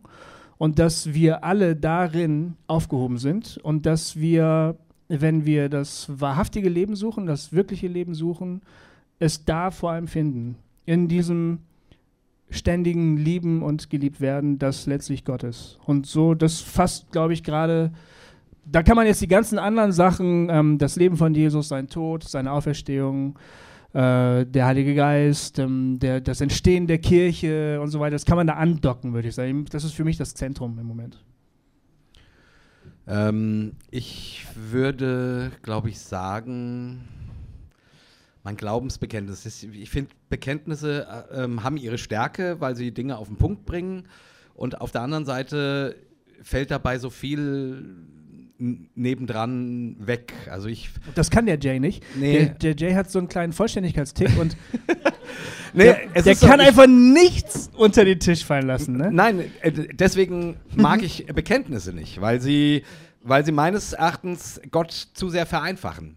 Und da sind wir bei, dem, bei meinem ersten Glaubensbekenntnis. Mein erster Satz wäre, Gott ist nicht zu erfassen. Gott ist unfassbar. Gott ist immer größer als alles, was ich mir denken kann. Gott ist auch, Gott liebt auch immer mehr, als ich es mir vorstellen kann. Gott ist immer gnädiger und immer den Menschen zugewandter, als ich es mir jemals in meinen allerkühnsten Träumen vorstellen kann. Gott ist nicht fassbar. Das wäre tatsächlich mein erster Punkt. Weil von diesem Punkt an muss ich vertrauen. Von diesem Punkt an habe ich Gott nicht mehr in der Tasche. Von diesem Punkt an kann ich mich, darf ich mich fallen lassen in das, was Gott ist. Mein zweiter Punkt wäre, Gott ist ganz klein. Gott ist in, in jedem Molekül, in jedem Atom. Er ist, er ist viel kleiner, als ich ihn mir denken kann. Er ist nicht nur viel größer, als ich ihn mir denken kann, sondern auch viel kleiner, als ich ihn mir denken kann. Und er wurde Mensch. Das ist für uns Christen, glaube ich, sozusagen der wesentlichste Glaubenssatz. Gott ist nicht nur zwischen den Atomen oder, im, oder umfasst das ganze Universum, sondern er ist wie du und wie ich. Und wenn ich dich angucke, sehe ich ein Stück von Gott. Und wenn du mich anguckst, siehst du ein Stück von Gott. Gott ist nicht trennbar und trotzdem dürfen wir ihn miteinander in einer gewissen Weise zusammenfügen, weil er nicht fern, also weil er nicht ohne dich denkbar ist und ohne mich. Gott ergießt sich in die Menschheit. Ähm, so, das ist jetzt alles sehr philosophisch, aber das ist wirklich mein Glaubensbekenntnis. Das ist, das ist das, was mir augenblicklich wirklich wichtig wäre, weil, weil dieser ganze ähm, Klimbim, ähm, ähm, keine Ahnung, ist er nun von einer Jungfrau geboren worden oder nicht, ist, ist, ist er nun ähm, an dem Tag ge gekreuzigt worden oder an dem, alles schön und gut. Ich glaube, im, im Leben geht es, geht es um Wesentlicheres als um, als um, als um Klimbim. Und meines Erachtens ist sozusagen das, wo, was Gott möchte, ist das, ist das, ist das Liebe und das Leben und das Lebensfreude und dass das Füreinander und das Miteinander in ihm stattfindet. So. Und wie gesagt, jetzt, jetzt könnte ich natürlich auch noch die ganzen Sachen, ja, äh, Jesus ist gestorben und er, darin ist Erlösung passiert äh, ähm, und Jesus ist auferstanden und so weiter. Also es ist nicht so, dass mir das nicht wichtig wäre. Nur damit fange ich nicht an. Damit kann ich nicht anfangen. Ich, ich, ich muss mit dem Ganzen anfangen, äh, sonst äh, finde ich mich darin nicht wieder. Ähm, aber das bin vielleicht dann auch ich. Also, äh, aber wie gesagt, ich mag auch keine Glaubensbekenntnisse. Ähm, deswegen äh, deswegen kriegst du hier so einen komischen ähm, Kram. Äh, aber ich hoffe, ihr könnt da trotzdem was mit anfangen. Also das, das, das ist, äh, ich, ich, ich, ja, Gott ist mir so wichtig geworden, dass ich ihn nicht, in, in, nicht mehr nur in Sätzen festmachen möchte, sondern ich will ihn in dir sehen. Und du hoffentlich auch in mir. Und ich will ihn auch in mir sehen. Also ich, möcht, ich möchte Gott äh, anders fassen als über, über Lehrsätze. Lehrsätze sind so hohl. Also nicht, dass ihnen nichts, also Lehrsätze sind was wert, überhaupt keine Frage, aber, aber es geht nicht um Lehrsätze, sondern es geht um, es geht um Gott. Es geht ums Ganze. Es geht ums, es, es geht nicht um richtig und falsch, sondern es geht um Gott. So, das wäre mein Glaubensbekenntnis, mein gerade. Vielleicht würde ich morgen dann wieder evangelischer reden, aber. Ja, also ich bin noch so ein bisschen bei Wer bist du überhaupt? dem Francesco. Hallo Francesco. Ich bin katholisch geprägt, katholisch aufgewachsen und jetzt hier quasi in, beim ICF. Guck mir das Evangelikale an, habe auch äh, Erfahrungen gesammelt, auch praktische sowie theoretische im evangelischen Bereich, im freikirchlichen Bereich nah an der EKD und auch ferner von der EKD. Und äh, ja, komme aus einer Familie, die mittlerweile auf der einen Seite äh, sehr vielfältig ist und im Christlichen, vereinfacht gesagt, auch sehr gespalten. Und da sind wir schon beim Thema Zeugen Jehovas, wo ich dann eben Christus im Hintergrund habe. Da hast du echt was angerichtet heute, Gofi, ja? Sorry. Im Positiven wie im Negativen. Also wie gesagt, Gott ist größer und ich kann das nicht einordnen, aber ich bin mittlerweile soweit, ich werte das nicht mehr. Habe einfach nur so ein bisschen die, das Problem für mich persönlich und würde gerne eure Position dazu äh, erfahren, ob ihr das ähnlich seht, weil ich, wie gesagt, eigentlich eher äh, in meiner katholischen Sozialisation sehr locker und liberal groß geworden bin. Ja, der Papst ist in Rom und wir sind hier in der Gemeinde und machen eben in unserem Jugendkeller, was wir wollen. Und dann in den letzten Jahren, muss ich sagen, dann mich eher in die Richtung konservativ ein bisschen entwickelt haben. Vielleicht auch deswegen, weil ich auch älter werde. Bin jetzt Mitte 40. Auf jeden Fall, äh, ja, familiär. Willkommen im Club. ja. Familiär, wie gesagt, habe ich das Problem, äh, die Zeugen Jehovas sind keine trinitarischen Christen, also die glauben nicht an den Heiligen Geist, was für mich persönlich eine sehr schmerzhafte Situation ist, weil die Bibel sagt auch meiner Meinung nach, so wie ich es verstanden habe, eindeutig aus, ihr könnt gegen Gott lästern, ihr könnt gegen den Menschensohn, gegen Christus lästern und sagen, was ihr wollt, ihr könnt ihn verteufeln. Wer aber gegen den Heiligen Geist lästert, der wird im Gericht keine Erlösung bekommen, um es jetzt theologisch auszudrücken. Das ist für mich ein Punkt, wenn man jemanden in der Familie hat, der bei den Zeugen Jehovas ist, sehr problematisch.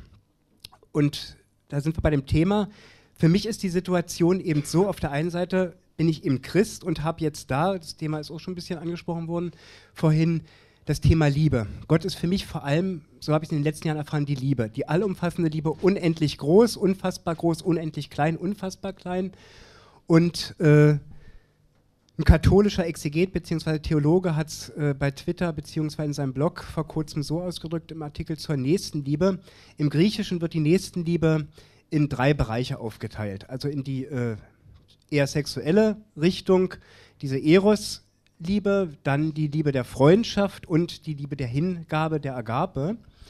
Was für mich eben das Wichtigste ist und habe jetzt die Situation als Christ, Gott, Glauben, Heiliger Geist, und jemanden in der Familie, der Zeuge Jehova ist, da sage ich mir persönlich, also die Agape, die hingebende Liebe, die ja auch eine bedingungslose Hingabe ist und auch mit Leiden zu tun hat, dann leide ich lieber, aber ich würde meinen Bruder, vereinfacht gesagt, niemals äh, jetzt von anderen, egal in welcher Situation, beschimpfen lassen oder verlachen lassen, mit dem Hintergrund und dem praktischen, realistischen Wissen, ja, ihr habt auf der einen Seite recht. Viele Menschen, die an diesen Ständen vorbeigehen bei den Zeugen Jehovas, die finden es lächerlich und lachen die aus und sagen, das ist eben eine Sekte. Und die äh, haben sie nicht mehr alle an der Waffel, vereinfacht gesagt. Du, Nur ich ähm, persönlich bin ihm persönlich betroffen. Und wie seht ihr das? Also, Du, ich würde die die überhaupt nicht auslachen. Ja. Ich, ich finde, äh, ich, die machen da ihr Ding und die finden das wichtig. Und wie du hier auch sagtest, keine Ahnung, vielleicht spricht es auch den einen oder anderen an. Also ich, ich bin, ich fühle mich auch überhaupt nicht in der Lage zu entscheiden, ob das nun richtige Christen oder halbrichtige oder falsche sind oder nur weil Punkt 1 und 2 nicht genau meinem, ähm, meinem, ähm, meinem Katechismus entspricht. Deswegen fliegen die sowieso raus. Also was wäre nicht meins. Hast du deine Frage gerade schon gestellt oder war, du warst noch nicht ganz zu Ende, oder? Ja, ja genau. Also, äh, äh, kommt ihm manchmal so rüber, als ob ihr alles. nein, nein, nein. euch kommt es manchmal rüber, dass ihr es ins Lächerliche zieht. Und meines Erachtens nach oder meines Empfindens nach ist es so, dass ihr eventuell dadurch vielleicht Christen abschrecken könnt oder euch damit indirekt natürlich auch Kritik äh, anzieht, Ja. was ja vollkommen berechtigt ist. Ah, okay. Also deine, also deine, dein Hinweis ist, äh, warum machen wir uns über Dinge lustig? Ne? Verstehe ich das richtig? Ja, also und jetzt als Beispiel eben die Zeugen Jehovas, wobei ich nicht fand, dass der Goofy sich über die lustig gemacht hat, aber Naja, die sahen halt so süß aus. Die, ja, aber genau, die waren, aber wirklich. ja, aber jetzt mal, jetzt mal ganz ehrlich, wenn du hier ins. ICF gehst, da sind auch ganz lustige, auch ganz süße Menschen. Also, ich, also und, und wenn du, keine Ahnung, zu mir in die evangelische Kirche gehst, auch da sind ganz süße und ganz seltsame Menschen. Also das ist doch überall so. Also ein, eine Sache kann ich aber sagen, das Ja. stimmt, manchmal äh, haben wir ein bisschen loses Mundwerk. Ähm, wir, wir, ähm, wie hast du mal gesagt, ähm, du kannst einen Freund verlieren, aber niemals eine Pointe. Ähm, ähm, Wie geht das nochmal? ähm, ähm, lieber, lieber einen guten Freund verloren, als eine Pointe verschenkt. Weil es ist manchmal ein bisschen deftig, das stimmt. Also wir sind da auch, ähm, wir gehen da nicht mit gutem Beispiel voran. Manchmal. Ja. Also wir, ähm, es ist einfach nur so, dass wir uns manchmal wa- wahnsinnig gerne über Leute lustig machen. ja, wobei, Das ist aber gesagt, keine Rechtfertigung jetzt. Ehrlich in dem gesagt, Sinne. ich Das finde... ist keine moralische Rechtfertigung. Nee, also ich, ich ziehe mir diesen Schuh ehrlich gesagt auch nicht, auch nicht an. Ja, also, aber manchmal lachen wir schon. Ja, wir, ja, natürlich lachen wir, weil das Leben lustig ist und weil Christen wirklich manchmal Idioten sind. Ist überhaupt keine Frage. Ähm, du bist ein Idiot, ich bin ein Idiot, du bist ein, also du sowieso, ist klar. Also ich, ich meine, es ist, ist doch, ich meine, wenn man nicht mehr über unsere Eigenheiten oder, oder auch über unsere Absonderlichkeiten und Absurditäten und auch über unsere Gefährlichkeiten, wenn man darüber nicht mehr lachen kann, also sorry, dann ist es doch einfach ein scheiß Verein. Also wenn wir nicht mehr, wenn wir nicht mehr irgendwie uns über uns selber lustig machen können. Und das ist der Punkt. Also ich glaube ehrlich gesagt, dass wir uns auch vor allen Dingen über uns selbst ja, natürlich. Ich, ich bin Ähm, da voll mit drin. Ich habe neulich hatte mich jemand, ähm, wir hatten äh, in Marburg live gesprochen und dann haben Marburg, ja. Achso, nee, äh, wir, wir, wir, waren, wir waren in Marburg und dann habe ich Leute getroffen, die mich ähm, von vor Hossa Talk noch kannten und die ich seitdem nicht mehr ähm, gesehen habe. Und dann hat er mich auch gefragt, sag mal, ähm, Gofi, ähm, ist das, manchmal teilt ihr schon hart aus, oder? Und dann habe ich gesagt, ja, das stimmt, aber ehrlich gesagt verstehe ich das als eine, ich habe sogar gesagt, innerevangelikale Kritik. Also ich habe das Gefühl, ich mache mich über mich selbst lustig, häufig. Weil die Leute, die ich anspreche, das sind die Leute, zu denen ich eigentlich gehöre. Ne? Und da hat sich sein, haben sich seine Gesichtszüge so ein bisschen entspannt und er hat gesagt, aha. Und dann war das für ihn plötzlich nicht mehr so ein großes Problem. Ähm, wir ähm, mit Kritik haben wir an uns selbst, ehrlich gesagt, wenig Not. ähm, wir haben von Anfang an gewusst, dass wir aufs Maul kriegen, wenn wir sowas machen. Und mittlerweile ist es echt wirklich ziemlich sanft geworden. Am Anfang haben wir ziemlich viel aufs Maul gekriegt. Mittlerweile hört uns hören uns die Leute nicht mehr, die, nee. die haben uns ab, abgeschrieben. Aber das finde ich völlig in Ordnung. Also, weil, weil es geht, ähm, es geht darum, bei Hossa Talk, um das offene Wort. Es geht darum, dass ähm, jemand, der glaubt, aber auch durch Glauben stellenweise verletzt worden ist und der auf dem Weg der Genesung sich befindet, dass der mal Tacheles redet. Und dass man mal Dinge sagt, die mal gesagt werden müssen, vielleicht nicht immer unbedingt gesagt werden müssen, aber ähm, die Tatsache, dass man Dinge ausspricht, ist das eigentliche Ding, es ist noch wichtiger als das, was gesagt wird. Und das ist ein Punkt bei, bei dem, was wir machen. Ähm, die Sachen rauszuhauen und dann mal auch mal zu riskieren, dass irgendjemand verletzt ist oder irgendjemand traurig ist und irgendjemand nicht mehr kann, weil er sonst Herzinfarkt kriegt oder so. Und einfach damit mal zu leben, dass man Dinge sagt. Auch wenn sie falsch sind immer in dem Bewusstsein, dass es sein kann, dass wir gerade voll daneben hauen. Das denken wir immer mit. Und es ist völlig klar, dass wir möglicherweise auch mal zurückrudern müssen und sagen müssen, das war jetzt eigentlich nicht so geil. Ja. Aber es war eine Pointe. ja. ne, ich meine, aus ja. dem Grund, äh, jetzt hier die Gegendarstellung, ne? Ist auch super. Ist super. Ja. Perfekt. Also wir, wir, sind doch nicht die Leute, die euch jetzt sagen, wie, wie das mit dem Glauben alles funktioniert oder wie man das alles richtig macht oder wie Dinge richtig zu sehen werden. Ich finde das super, wenn, wenn jemand dann sagt, du, ich, du das sehe ich aber ganz anders. Ja, herzlich willkommen. Danke. So. Genau. Okay, gibt es noch eine Frage? Wir haben noch ein bisschen Zeit, finde ich. Also.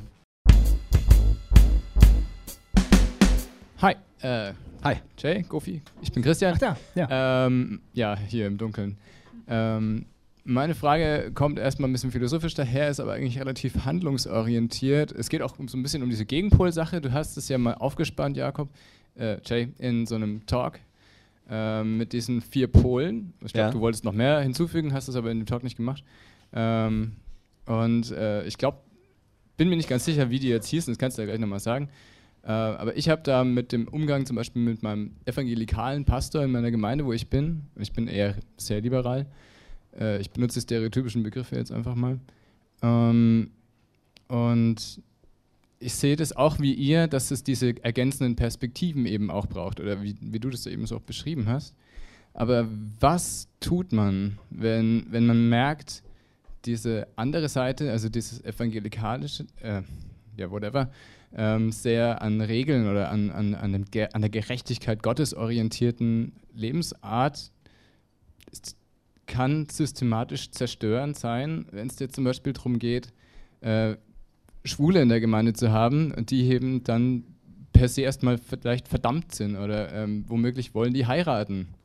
Und dann spricht man denen so ziemlich gleich das Seelenheil ab. Also wie, wie, wie geht man mit denen um? Also für mich ist es, es sind zwei Sachen. Für mich ist es eine bereichernde Perspektive, wenn es mich nicht betrifft natürlich. Äh, aber was, also ich muss ja auch Fürsprecher sein für die, also so fühle ich mich. Das, das, das ist ein ganz starkes Problem bei mir. Ja, das kann einen manchmal ganz schön zerreißen, das ist wahr. Ähm, ich meine, es ist natürlich immer so, äh, es gibt ausgesprochene und unausgesprochene Regeln in sozialen Zusammenhängen und Kirche ist natürlich auch ein sozialer Zusammenhang. Ähm, und du wirst und also das, wovon ich träume, ist das, was wir immer sagen, dass in unsere, dass in in jeden Gottesdienst jeder kommen darf, wie er ist und er willkommen ist, so wie er ist und er bitte auch so bleiben darf, wie er ist. Das würde ich, davon träume ich. Wir sagen immer, ja, du, du darfst kommen und du bist willkommen, aber dann sollst du dich bitte verändern. Und ich habe ja nichts gegen Veränderung. Ne? Ähm, ähm, nur die Veränderung muss derjenige, muss jeder selber wollen. Also die kann nicht, meines Erachtens, nicht aufoktroyiert werden und auch nicht durch ein ähm, Regelsystem oder durch eine Theologie, die sagt, nee, aber das muss anders sein, das muss so und so sein.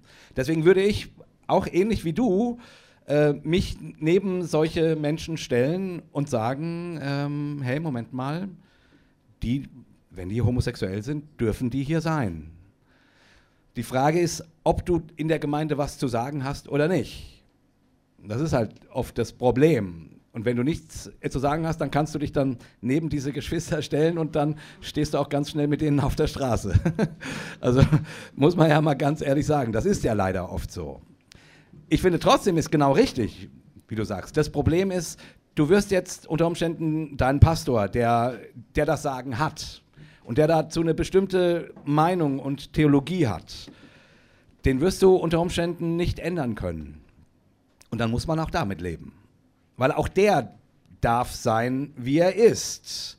Und wenn er nun mal der Mann ist, der dort das, das Sagen hat, ja, dann, also da kann man natürlich in, in den Diskurs gehen und, und darum streiten und darum ringen. Aber es gibt den Punkt, wo man sagen muss, okay, jetzt, äh, ja, ich, ich, kann, ich kann dich nicht dazu zwingen, meine Meinung zu haben. Ich kann mir das anhören, was du sagst und in dem Sinne äh, ich mich auch inspirieren lassen von der Spannung, die du in mir hervorbringst und mal gucken, was das mit mir macht. Aber irgendwann ist dann eben die die Frage, ähm, folge ich dem, was du denkst? Ist das richtig? Oder stelle ich mich zu meinem marginalisierten Bruder, der hier nicht sein darf? Und finde mich dann unter Umständen auf der Straße wieder. Die Entscheidung äh, kann, die kann einem nie, niemand abnehmen. Die, die kann nur jeder selber treffen. Ich, ich, meines Erachtens steht Jesus halt mit den Menschen, die am Rand stehen. So.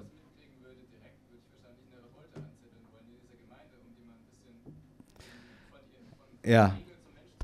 Genau, ja. und du würdest damit wahrscheinlich überhaupt nichts bewirken. Genau. Sondern, ähm, Warte mal kurz, nur, nur fürs Internet. Äh, er hat äh, gesagt, er würde gerne, er würde dann, wenn er sowas mitkriegt, gerne eine Revolte anzetteln. Und ähm, genau. Du, ich, ähm, du kannst keine. Du kannst nicht in jeder Situation eine Veränderung bewirken und ich glaube auch nicht, dass es ähm, immer in jedem Fall schlau ist, ähm, eine Art von Revolte oder, oder Veränderungsprozesse anzustoßen. Du brauchst dafür die Position, um das tun zu können. Und ähm, ich glaube, wenn, wenn grundsätzlich glaube ich, ist es so, wenn Veränderungen, wenn wir Veränderungen bewirken wollen, müssen wir das in einer positiven Weise vorleben, wie die Veränderung konkret aussehen könnte. Ähm, Veränderung kann in den, passiert in den allerseltensten Fällen, wenn man sie einfordert. Veränderung passiert fast immer nur dann, wenn sie konkret gezeigt wird. Weil ähm, das Denken von Leuten sich verändern muss und Leute müssen demonstriert bekommen, dass Dinge möglich sind, die sie eigentlich für nicht möglich halten. Das kann also in dem Fall sein, dass du erkennst, dass es ähm, marginalisierte Leute gibt in deiner Gemeinde, seien sie behindert oder irgendwie haben sie irgendwas anderes, was da nicht funktioniert in der Gemeinde oder was nicht akzeptiert wird, seien sie Frauen oder, oder Homosexuelle oder. Wie bei euch gehen Frauen in die Gemeinde oder was? Und dann kann es, es kann unter Umständen der Fall das sein. Gibt's ja nicht dass du das als Unrecht wahrnimmst. Ähm, und, und dann es so machst, wie Jay gerade gesagt hat, du solidarisierst dich mit den Leuten und wirst dann aber genauso behandelt wie sie. Das ist ein absoluter Weg. Und möglicherweise verlasst ihr dann irgendwann gemeinsam die Gemeinde, weil es einfach nicht mehr zu ertragen ist. Und das wäre auch ein völlig okayer Weg. Oder aber du hättest eine Position, wo du in der Lage wärst, ähm, positive Gedanken einfließen zu lassen und vielleicht sogar in einem kleinen Rahmen zu demonstrieren, wie es auch sein könnte. Und dann könnte es sein, dass das in der Gemeinde wahrgenommen wird und es findet sich eine Gruppe von Leuten, die sagen, das finden wir auch okay und die machen mit. Ähm, aber das ist nicht gesagt, dass es der Fall ist. Und ich glaube, dass es daraus ein Prinzip zu machen, ich stoße jetzt hier eine Revolte an, weil mein Gewissen sagt mir das so. Ich persönlich finde das sehr ehrenwert, aber nicht in allen Fällen unbedingt hilfreich. Sondern was ich glaube, was auch dadurch passieren könnte, wäre, dass sich die Fronten einfach nur noch stärker verhärten. Ähm, Druck erzeugt immer Gegendruck und ähm, Druck von außen erzeugt immer eine gewisse Radikalisierung innen. Das ähm, habe ich selber an, an, einer Gemeinde beobachtet, von der ich Teil war. Ähm, und dann ist überhaupt nichts gewonnen. Das heißt, man, wir beiden zum Beispiel bei Hossa Talk, wir, wir reden frei Schnauze, wir reden über alles, wir, das, niemand kann uns was, ja. Äh, weil wir, uns kann niemand den Geldhahn zudrehen, niemand kann uns feuern. Äh, das Internet kann vielleicht in die Luft gesprengt werden, aber das klappt, glaube ich, nicht. Wir können machen, was wir wollen. Ja. Dadurch haben wir eine Position, dass wir einfach Dinge mal aussprechen dürfen und, äh, und Leute sagen, ja, das finde ich gut oder nee, das finde ich ja furchtbar. Aber das kann eben nicht jeder. Man muss diese Situation, diese Position möglicherweise erstmal haben, um. Ja. Und die, entweder kannst du sie herbeiführen, aktiv, zum Beispiel, indem du aus der Gemeinde rausgehst, eine eigene Gemeinde bildest oder eine eigene Gruppe bildest und sagst, okay, ich mache das jetzt, ich probiere das jetzt mal aus, wie ich das gerne hätte. Und vielleicht funktioniert das. Ich genau. meine, so ist der ICF entstanden, meiner Ansicht nach. Also so ungefähr. Ja. Das wäre auch genau meine, meine Frage. Also die, die, ähm, also wie gesagt, wir kritisieren ja durchaus auch viel und ich, ich, ich, ich wünsche mir, dass in keiner Gemeinde sich irgendjemand ausgegrenzt, marginalisiert äh, oder nicht ernst genommen fühlt. Äh, und dafür will ich auch gerne arbeiten und mein Leben geben. Ähm, aber die, ich, ich glaube, was wir tatsächlich brauchen, sind Gemeinden, die, die ein Gegenentwurf, nee, nicht ein Gegenentwurf, Entwurf, die einen inklusiveren Entwurf leben. So rum. Nicht als Gegenentwurf, wir sind besser, ihr seid alle doof, sondern wirklich als, hey, mein Herz schlägt dafür. Ich möchte eine Gemeinschaft, äh, eine christliche Gemeinschaft in einer christlichen Gemeinschaft leben, wo homosexuelle Menschen, ähm, Behinderte, wer auch immer, Platz haben und nicht marginalisiert sind, wo die vorkommen und wo wir und wo wir uns Gedanken darum machen, wie wir das leben und hinkriegen. Und wir reiben uns halt immer in diesen Kriegen auf, äh, dass wir versuchen, keine Ahnung, Gemeinden, die seit 100 Jahren eine bestimmte Theologie haben, ändern zu wollen. Und das werden wir wahrscheinlich nicht schaffen. Damit muss man leben, dass das wahrscheinlich, dass die ihren Stiefel behalten und dass der, ich meine, neuer Wein in neuen Schläuchen und so weiter. Ne? Ähm, ähm, irgendwie, und damit sage ich nicht, äh, alle alten Gemeinden sind doof. Die sind ja gar nicht doof. Nicht komplett. Und ja, das war jetzt ein Witz, aber äh, die sind auch gar nicht wirklich doof, weil die machen ja auch wundervolle Dinge. Und die machen ja auch vieles unglaublich gut und richtig. Und ja, also ich gehe in den Diskurs, ja. Unter Umständen ist eine Revolte ein, äh, ist eine Sache, die man sich überlegen kann. Ja, wenn ich Teil dieser Gemeinschaft bin, wenn ich dann nur von draußen reingucke, ja, bitte, dann habe ich doch mit denen eh nichts zu tun.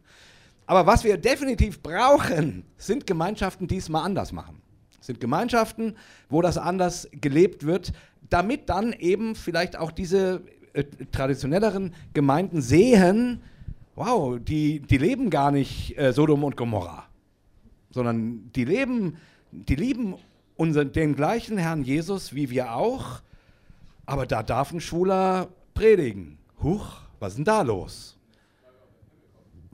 Ja, das haben die ja nicht zu entscheiden und du auch nicht und ich auch nicht. Das, ich meine, das das ist nicht unsere Sache sozusagen. Also ich, ich will nur damit eigentlich dafür werben, ähm, für Gemeinschaften, also und ich würde denken, dass das letzten Endes mehr bringt, als in den Krieg zu gehen, weil dann inspirierst du rückwirkend auch diese traditionelleren Gemeinden, weil die ja irgendwie dann auch nicht leugnen können, dass man Gott bei dir findet. Vielleicht. Manche sagen auch, nee, und, und so weiter. So ist es halt. Also, äh, du kannst jemanden nur dahin führen, wo er hingehen will. Du, du kannst jemanden nur dahin führen, wo er hingehen will. Du kannst niemanden dazu zwingen.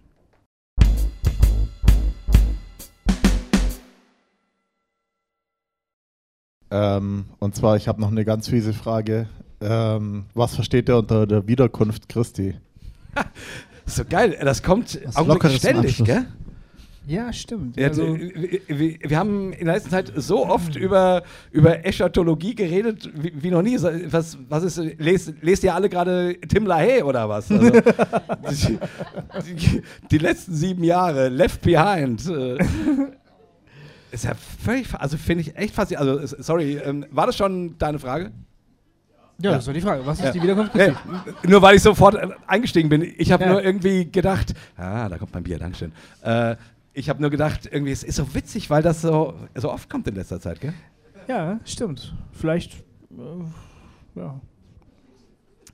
Was verstehen wir unter der Wiederkunft Christi? Ich meine, wir haben im letzten, äh, im gerade aktuellen Hossa Talk äh, Nummer 84, auch ein Live-Talk übrigens, ähm, da haben wir relativ viel zu dem Thema gesagt, ne? Ähm, ähm, die, die, äh, also die. Ja.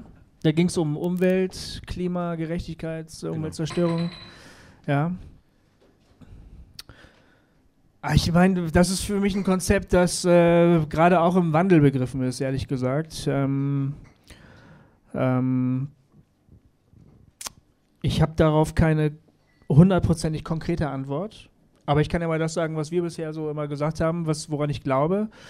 Ich glaube, dass die ähm, Auferstehung von Jesus prototypisch ist, dass das also das, was äh, Jesus was mit Jesus passiert ist, dass er also von den Toten zurückkehrt, dass äh, in dem auferstandenen Christus eine völlig neue Art des Lebens aufscheint und zum ersten Mal da ist, dass diese Art von Leben irgendwann einmal die ganze Schöpfung umfasst. Ähm, das ist meine, mein Glaube, meine Hoffnung. Und ich glaube daran, dass, äh, dass das, was wir Christen als die Wiederkunft von Jesus bezeichnen, ähm, dass das das bezeichnet. Wie genau dieser Moment aussieht, weiß ich nicht. Ich glaube, dass die, das Neue Testament äh, in Bildern davon redet, von diesem Moment. möglicherweise, diese Bilder äh, bezeichnen einen ganz konkreten historischen Zeitpunkt, in dem etwas passiert, in dem also der Christus wiederkehrt, für alle sichtbar. Möglicherweise sind das einfach nur Bilder für einen Prozess, der dann irgendwann einmal zu seinem Abschluss kommt. Möglicherweise ist es so, ich weiß es nicht genau.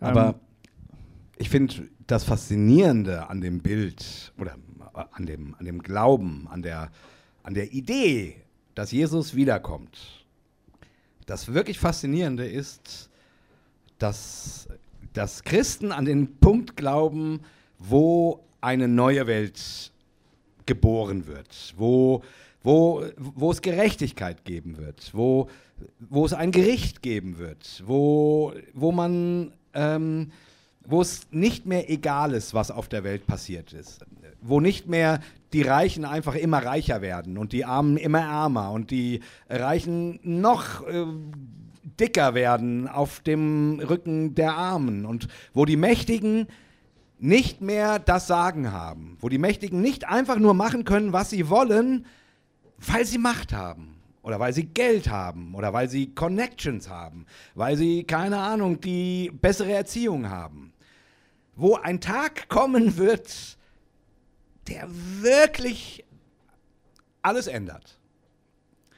Also mir persönlich ist das völlig scheißegal, ob das, ob es da eine Entrückung gibt, ob das da sieben Jahre gibt. Kann ich da gleich nochmal konkreter darauf einsteigen? Ob das dann ein tausendjähriges Reich gibt, wie man das alles nennt, ist mir alles scheißegal. Genau. Gesagt. Aber das ist ja eine, aber, eine aber, ganz konkrete Frage, deshalb würde ich da gerne gleich noch mal versuchen, konkret darauf zu antworten. Ja, aber. Bevor äh, wir alles in einem Scheißegal aufgehen lassen. Nein, nein, nein. Nein, ich, ich glaube. Nee, nee, ich, nur als ein kleiner, kleiner Disclaimer. Du kannst jetzt weiterreden. Ich, komm. Äh, jetzt hast du mich rausgebracht. ja, ich weiß, aber ich. Ja, es ist deine Art, ne? Ähm, ähm, aber meine Mutter macht das auch immer so. Nein, äh, ähm, ich rede ja über die Wiederkunft. Okay, ja. Also das ist für mich Wiederkunft. Das ist, das bedeutet für mich die Wiederkunft Christi. ja, das ist aber, ja. Ähm, ähm, ähm, ähm, äh, deswegen sage ich ja, wie, wie dieser ganze, diese ganzen äh, Konzepte. Äh, Aber das sind gute Bilder. Ich meine, natürlich sind das Konzepte geworden, theologische Systeme. Und dann muss man sagen, ja, ich glaube, dass dann irgendwelche Menschen erst in die Wolken gehen, mit Jesus zusammen von den Wolken wieder zurückkehren und so. Ich weiß, dass, aber die Bilder, die, von denen diese Konzepte ausgehen, von Paulus zum Beispiel, das sind gute, hilfreiche Bilder. ja, das, das meine ich ja. Also, Genau. der, also der Punkt ist, äh, das, was die Wiederkunft Christi meint, ist das, wonach sich, glaube ich, jeder Mensch sehnt. Nämlich, dass diese Welt nicht einfach immer weitergeht, wie sie halt so ist und man am Ende denkt, ja, die Bösen haben wieder gewonnen. Sondern dass es einen Tag geben wird, an dem, an dem es wirklich komplett anders gedreht wird. So.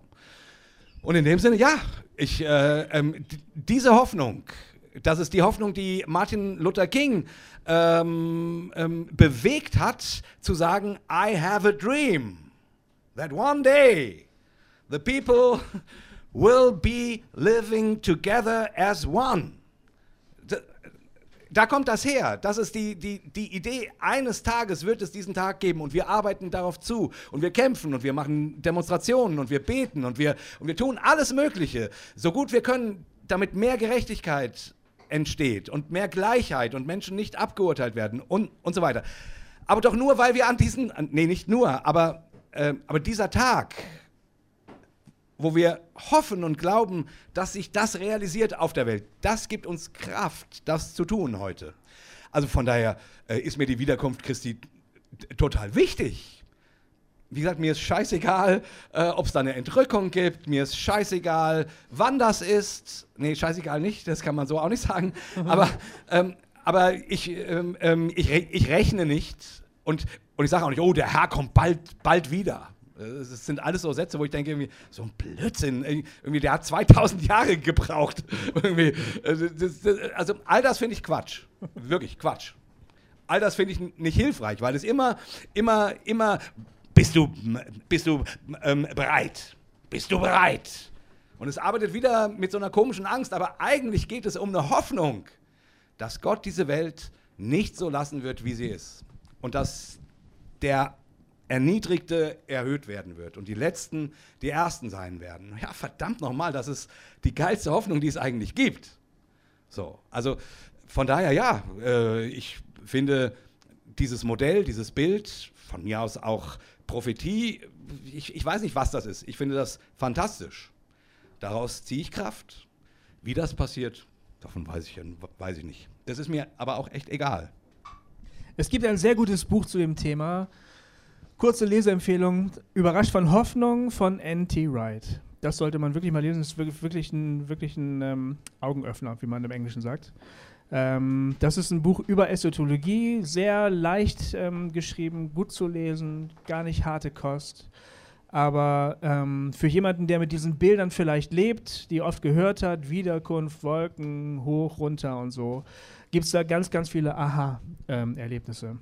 und ähm, eine Sache, die mich besonders fasziniert hat, äh, die der Bischof N.T. Wright, ein anglikanischer Bischof, beschreibt.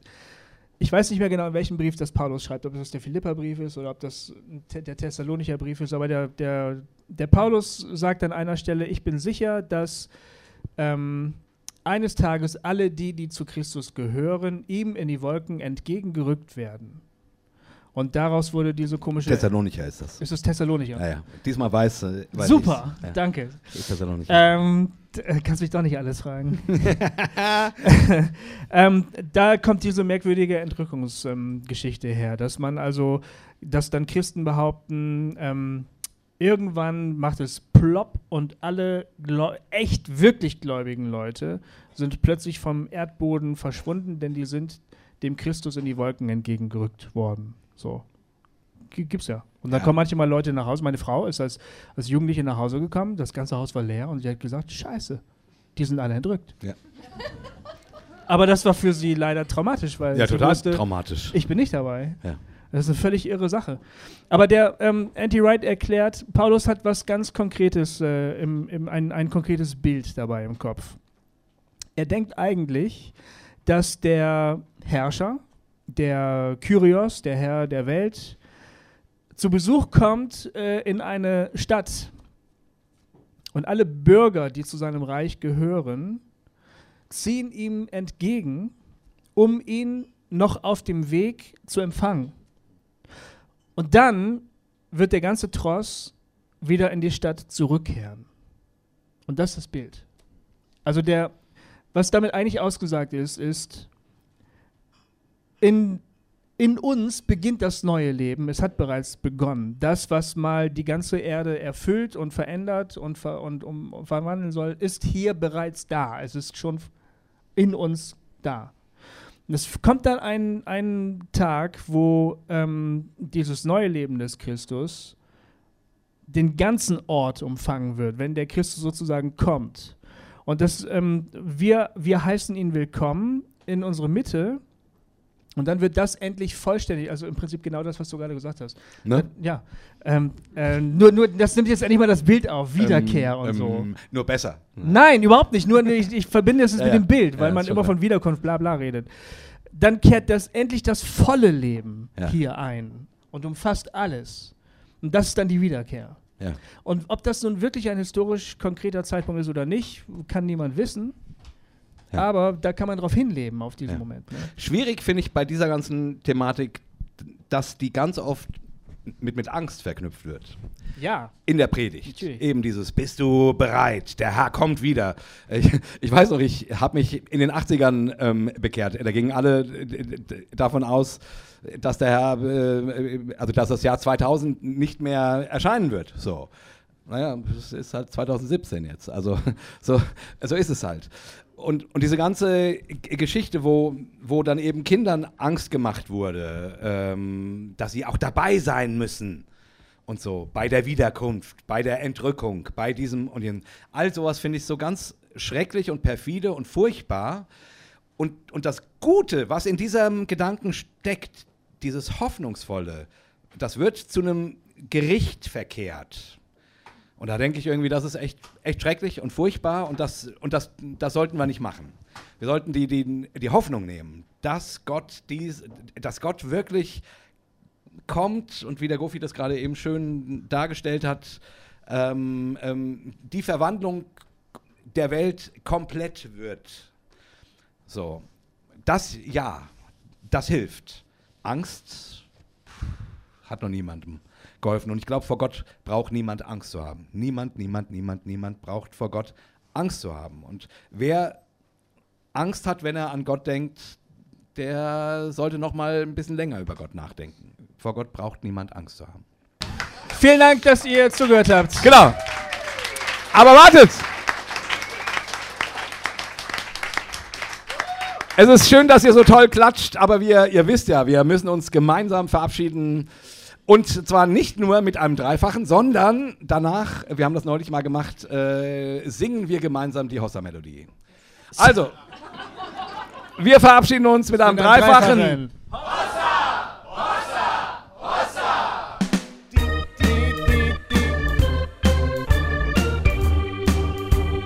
Hossa Talk. Jay und Goofy erklären die Welt. Sehr schön, vielen Dank. Schön, dass ihr da wart. Dankeschön.